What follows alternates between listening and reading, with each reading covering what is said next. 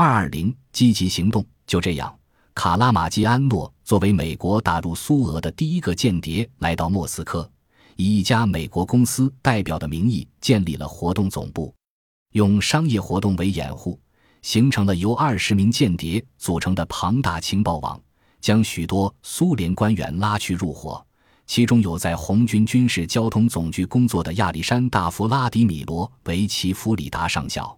他为卡拉马基安诺提供旅行证件；有红军少将亚历山大·安德烈耶维奇·扎格里亚兹斯基和前总参谋部上校伊夫吉尼·米哈洛维奇·戈里钦，不断提供高级军事情报。原在海关工作的索柳斯提供的苏联军事运输、德军调动。以及瑟斯特罗里茨克工厂情况和农民的反苏维埃情绪的情报，使卡拉马基安诺得到美国国务院的赞赏。卡拉马基安诺与打入苏俄的英国间谍西德尼·赖利等勾结起来，策划了谋杀列宁、组织左翼社会革命党人暴动、支持沙皇军官举行反革命叛乱等活动。最引入注目的是参与外国势力的武装干涉。妄图消灭新生的苏维埃政权。一九一八年五月底，美国务院紧急指示卡拉马基安诺赴西伯堪亚，与捷克斯洛伐克军团联系，同西方干涉者里应外合。原来一次大战期间，处在奥匈帝国统治之下的捷克斯洛伐克人被驱赶上前线与协约国作战，大批人被俘虏后又编成独立军团参加对德作战。十月革命后，获准赴欧洲进攻奥匈帝国，却又突然在英法侵略军支持下向苏维埃政权发动进攻，占领了西伯利亚铁路沿线大片领土。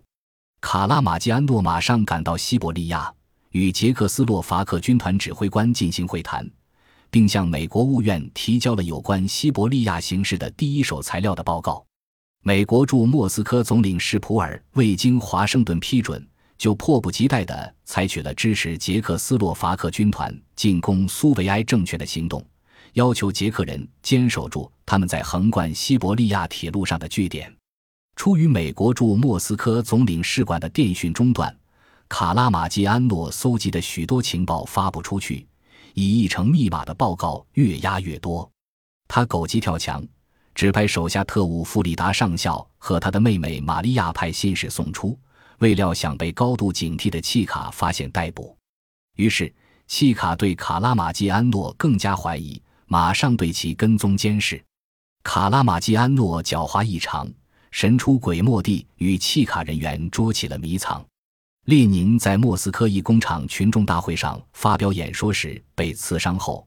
卡拉马基安诺感到契卡对他的监视网越拉越紧，他在绝望中决定及早逃跑。估计到契卡已严密控制了莫斯科至彼得堡的铁路线，走这条路太危险，他便决定逃到挪威公使馆，与其他协约国人员一同避难，等待苏联当局批准他撤离俄国。他偷偷来到挪威驻莫斯科公使馆前，看到赤卫队员在公使馆外严密巡逻，吓得心惊肉跳；但看到协约国人员在里面无忧无虑地踢足球，又产生了一线希望。在一个烟雨蒙蒙的漆黑深夜，他鬼鬼祟祟地穿过马路，窜到挪威公使馆的高大围墙前，使足力气向上爬去。由于天黑墙滑，加之心慌意乱，他的手抓不住围墙顶端的木头，滑了下来，手中的拐杖摔出老远，怎么也摸不着。这可把他吓得冷汗直流，因为手杖中暗藏着他费尽九牛二虎之力搜集的重要情报。一旦丢失，可非同小可。当他好不容易在黑暗中摸到手杖时，才稍微松了一口气。他不敢停留，急忙将手杖夹在腋下，使足力气再向墙顶爬去。突然，一双有力的大手从后面将他紧紧抱住。他拼命与赤卫队员厮打，在一拳将赤卫队员打倒要夺路而逃时，闻讯赶来的赤卫队员一起动手。把这个美国间谍抓了起来。